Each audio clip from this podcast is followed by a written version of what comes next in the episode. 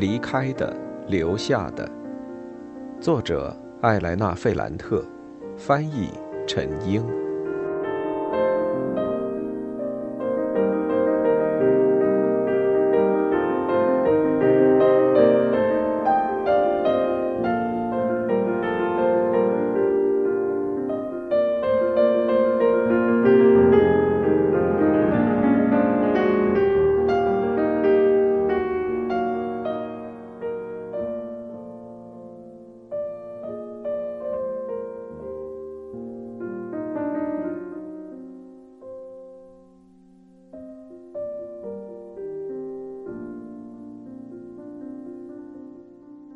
一百一十三。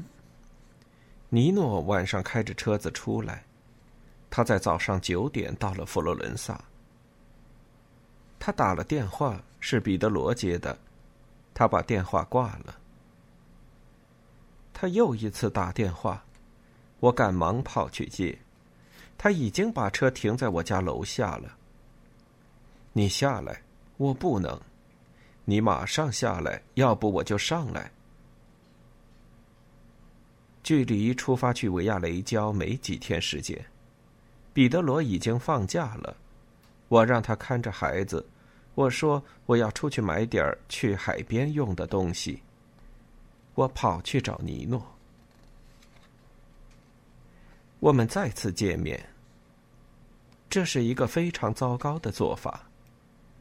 我们发现，那种感情不但没有减弱，反倒变得更加强烈。欲望如同烈火燃烧，越来越迫切，让人急不可耐。假如距离很远，通过电话，通过言语，我们还能通过想象构建一种让人向往的前景，但同时会建立某种秩序。我们会克制自己，并且感到害怕。但现在。我们见面了，在拥挤狭小的汽车里，根本就不管天气的炎热。我们疯狂的想法变成了现实，成了一件注定的事情。像兵荒马乱年代的做法，追求那些不可能的事，和那个时代的现实相吻合。你别回去了，孩子怎么办呢？彼得罗怎么办？我们怎么办呢？回那不勒斯之前，他说，他不知道整个八月还能不能和我见面。我们非常绝望的告别了。我们在维亚雷郊租的房子没有电话。他给了我卡普里岛他住的地方的电话，他让我答应他每天给他打电话。如果是你妻子接的呢？那你就挂上呗。如果你在海边呢？我要工作，可能不会去海边。在我们的想象中，打电话也是为了定个约会的日子，在八月十五圣母升天日前后，找机会见上一面。他让我找个借口回佛罗伦萨一趟，他也会同样对艾廖诺拉撒谎，然后来找我。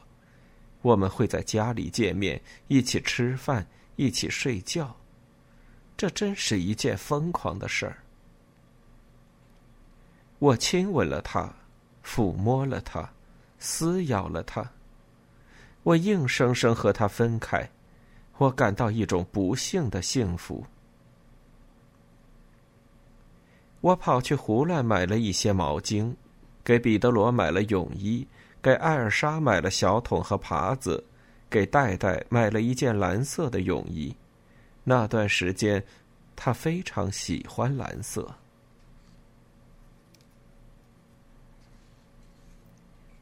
一百一十四，我们去度假了。我没怎么关注两个孩子。我几乎完全把他们甩给了彼得罗。我不停的跑去找电话，就是为了告诉尼诺我爱他。只有一两次是艾利奥诺拉接的电话，我马上就把电话挂上了。但是听到他的声音，就让我感到愤恨。我感到很不公平。为什么他白天晚上都可以和尼诺在一起？他们有什么关系？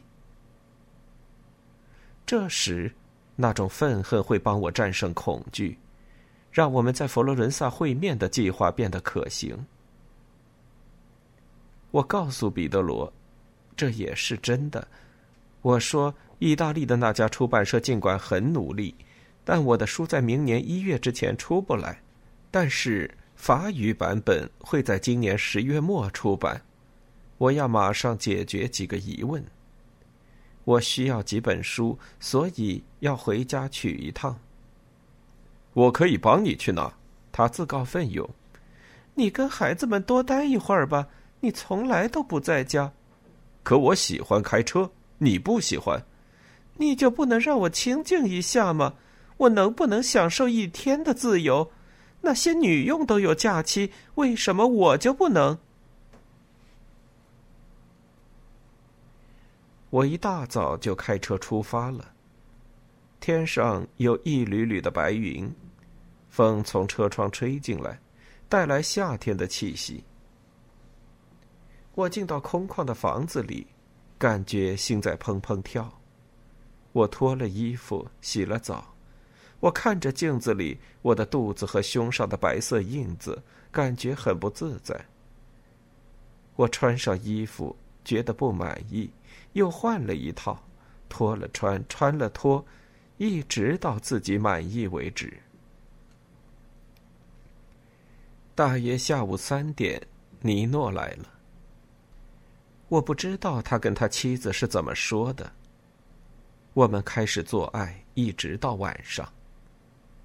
第一次，他从容的在我身上投入他的激情，那几乎是一种崇拜的态度。对此，我有些不适应。我试着迎合他。我不顾一切的想表现自己，当我看到他那么投入，那么幸福，忽然间，我脑子里闪过一个糟糕的念头。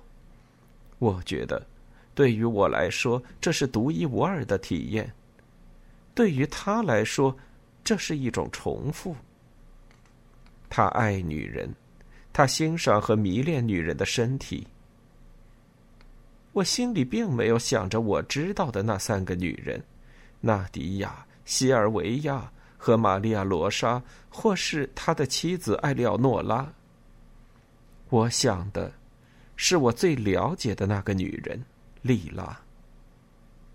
他为莉拉做的那些疯狂的事情，那种疯狂几乎让他走上自暴自弃的道路。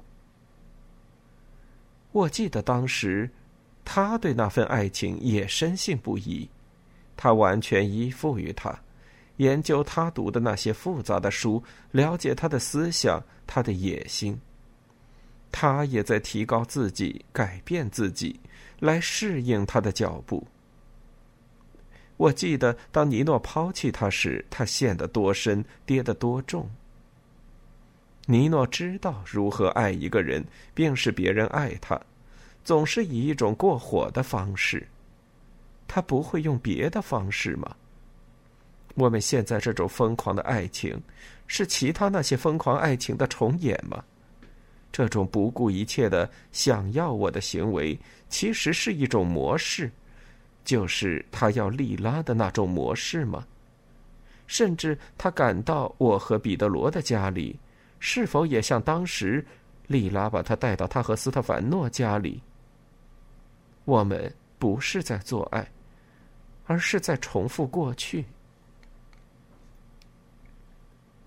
我抽出了自己的身体，他问：“你怎么了？”“没什么，我不知道该怎么对你说，那些是没法说出口的话。”他把我拉到他的怀里，我吻了他。这时，我尽量想摆脱我脑子里的想法。他对莉拉的爱，但尼诺一直在逼问，我没法回避这个问题。我抓住了之前他提到的一个问题，也许我可以对他提到这件事。我用一种佯装开玩笑的语气问他：“在性的方面，我是不是和丽娜一样也有问题？”他脸色变了，他的眼睛和脸看起来像是另一个人，一个让我害怕的陌生人。在他做出回答之前，我匆忙的说了一句。我是开玩笑的，假如你不想说，那就算了。我不知道你在说什么，我只是说了你说的话。我从来没这么说过。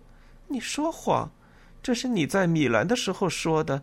我们当时正在去餐馆的路上。这不是真的。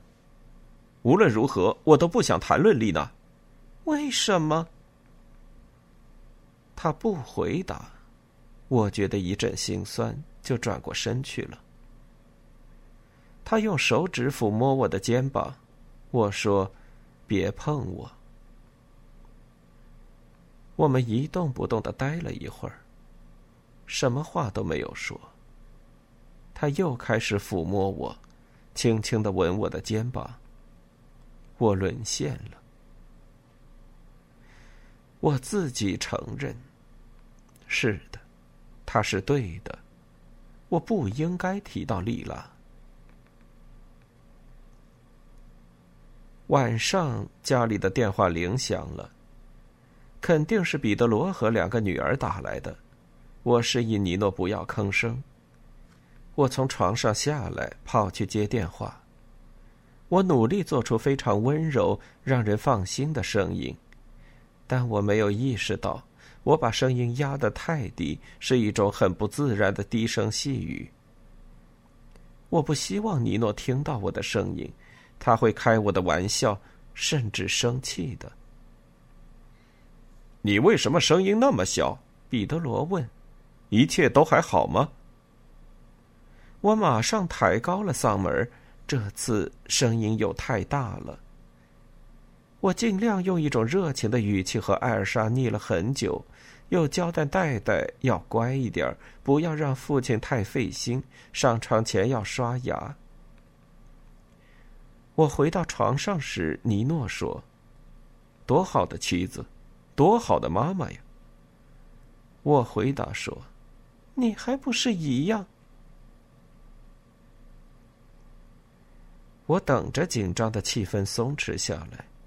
等着我丈夫和两个女儿的声音散去。我和尼诺一起洗澡，我非常开心，这是一种全新的体验。我喜欢给他洗澡，也让他帮我洗。我又为了他精心打扮起来，但这次，在他的眼皮底下，那种不安忽然消失了。他很入迷的看着我试衣服，找一件合适的。他看着我化妆。我时不时会跟他笑着说：“你不要碰我，别挠我痒痒。我要笑起来的话，妆就花了。我又得重新画的，小心我的衣服别扯破了。放开我。”他站在我身后，亲吻我的脖子。把手从领子里伸进去，或是从裙子底下伸进来。尽管整栋楼里面空荡荡的，大家都放假了，我还是担心有人看到我们走在一起。我收拾好准备出去，叫他一个人先出去，在车里等我。我们一起吃晚饭，吃很多的东西。也喝了很多酒，说了很多话。回到家里，我们又上床了。但是，我们一直都没有睡觉。他对我说：“十月我要去蒙彼利埃五天，在那里有个研讨会，希望你玩的开心。你妻子一起去吗？我想跟你一起去。不可能。”为什么？戴戴六岁，艾莎才三岁，我要照顾他们的。我们开始讨论我们的处境，第一次提到诸如结婚、孩子的事。然后我们从绝望过渡到性，又从性到绝望。最后我嘟囔了一句：“我们再也不要见面了。”就算你能做到，我也做不到。胡说！你已经认识我几十年了，你的生活里一直都没有我，但你过得那么丰富，你很快就会忘记我的。你要答应我，每天都给我打电话。不，我再也不给你打电话了。你不打，我会疯的。如果我继续想你的话，我也会疯的。我们带着一种自虐的激情，探索了我们现在所处的死胡同。两个人遇到的障碍加在一起，最后我们吵了起来。早上六点。他很烦躁的出发了，我大哭一场，把房子收拾了一下。一路上开车时，我希望永远都不要到维亚雷郊。半路上，我忽然发现我没拿任何一本书，而我这趟旅行的借口就是去取书。我想，最好如此。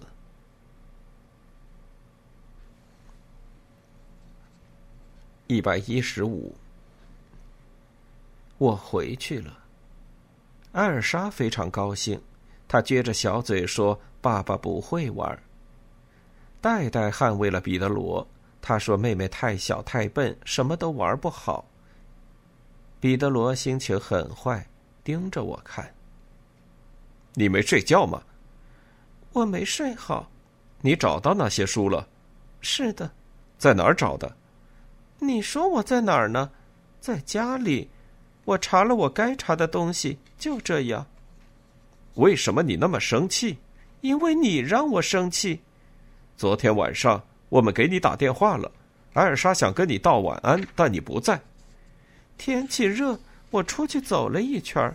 一个人吗？还能跟谁呢？戴戴说你有个男朋友。戴戴和你最亲了，他恨不得取代我。或者说，他能看到、听到我看不到、听不到的东西。你想说什么呀？就是我刚才说的，彼得罗。我们把话说清楚。你要在你众多的毛病里再加上爱吃醋这一条吗？我不爱吃醋。希望如此吧，因为如果是这样的话，我想马上告诉你，加上爱吃醋那就太多了，我受不了的。在接下来的几天里，这类冲突越来越多。我对他很留心，我指责他，也很鄙视自己，但同时我也觉得气愤。你想从我身上得到什么呢？你要我怎么做？我爱尼诺，一直都爱他。现在他要我了，我怎么能把他从我的心里、脑子里还有身体里驱赶出去呢？我从小就练就了一种自我压抑的完美机制，我的真实欲望从没有任何一个得到释放，我总能找到办法把所有的狂热念想压制下去。我想，现在够了，希望这一切都毁掉吧。从我自己开始，有几天时间我没打电话给尼诺。在佛罗伦萨，我已经理智的告诉过他这一点。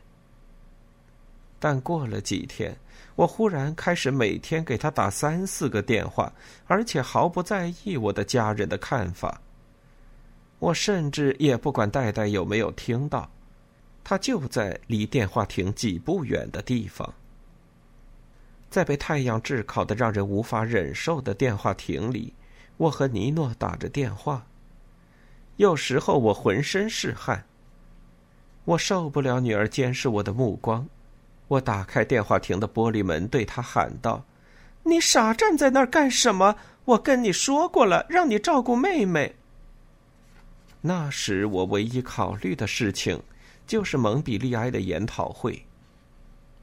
尼诺在折磨我，他越来越像在考验我的情感。我们开始疯狂的吵了起来，然后又相互倾诉，说离开对方无法生活。从那些昂贵的、带着怨气的长途电话，到一大串相互倾诉衷情的滔滔不绝的情话。又一天下午，我已经精疲力竭。戴戴和艾尔莎在电话亭的外面哼唧：“妈妈，你快点儿，我们等烦了。”这时，我对他说：“只有一种办法可以让我陪你去蒙彼利埃。”“什么办法？”“把所有的一切都告诉彼得罗。”很长时间的沉默。你真的做好准备了吗？是的，但条件是你也要把一切都告诉你妻子。又是一阵沉默。尼诺嘟囔了一句：“你想让我伤害艾里奥诺拉和孩子吗？”“是的，难道我就不会伤害到彼得罗和我的两个女儿？做决定就意味着伤害。阿尔伯特还很小。”艾尔莎也很小啊，对于戴戴，这是一件无法忍受的事儿。去蒙彼利埃之后，我们再说吧。尼诺，不要和我做戏。我没有做戏。如果没有，那你就要承担后果。你跟你的妻子说，我跟我的丈夫说，就现在，就今天晚上。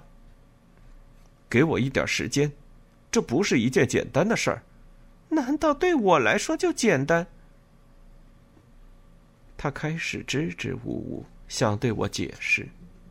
他说：“艾利奥诺拉是一个很脆弱的女人，她的生活都是围绕着尼诺和孩子。”他说：“艾利奥诺拉小时候有两次尝试过自杀。”但他不仅仅说了这些，我感觉他带着他特有的清醒在全盘托出。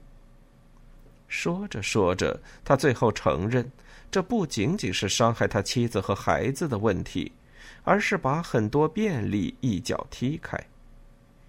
因为只有过着富裕的生活，那不勒斯才变得可以忍受，还有很多关系网可以让他在大学里为所欲为。最后，他自己也为那种毫无保留感到震惊。他说。你记不记得，你公公很欣赏我。我们的关系如果公开，可能我就要和艾罗塔家彻底决裂了。我不知道为什么他最后要强调这件事，让我很受伤害。那好吧，我说，我们就此结束。等一下，我已经等太久了，我应该事先做决定的。你要做什么？我要采取行动，我的婚姻已经没有任何继续的意义了。我要走自己的路，你肯定吗？是的。你会来蒙彼利埃吗？我说我要走自己的路，没有说要走你的。我们之间已经结束了。一百一十六，我流着眼泪挂上电话。从电话亭里出来，艾尔莎问我：“你不舒服吗，妈妈？”我回答说：“我很好，就是外婆病了。”我在他和戴戴忧虑的目光注视下继续抽泣。在海边假期的余下时光，我不停的在哭。我说我很累，说天气热，我头疼。我让彼得罗和两个孩子去海边。我躺在床上，泪水打湿枕头。我痛恨自己这种过分的脆弱。我从小都没有这样过，无论是我还是莉拉，我们都一直坚持不哭。在一些特殊的情况下，假如实在忍不住哭了，我们也会马上停下来。我会压抑住抽泣，因为羞耻感太强。但现在，我像疯狂的罗兰里失恋的罗兰一样，眼泪汹涌而出，流个没完没了。即使是彼得罗、戴戴和艾尔莎快要回来，我赶忙在水龙头下面把脸冲洗干净。我感觉自己的眼泪还是像喷泉一样，迫不及待的从眼睛里喷涌而出。尼诺并不是真的想要我。他说的多，爱的少。他只是想睡我。是的，就像睡其他女人那样，睡我，拥有我，永远的拥有我，和他妻子断绝关系。好吧，这不在他的计划之中。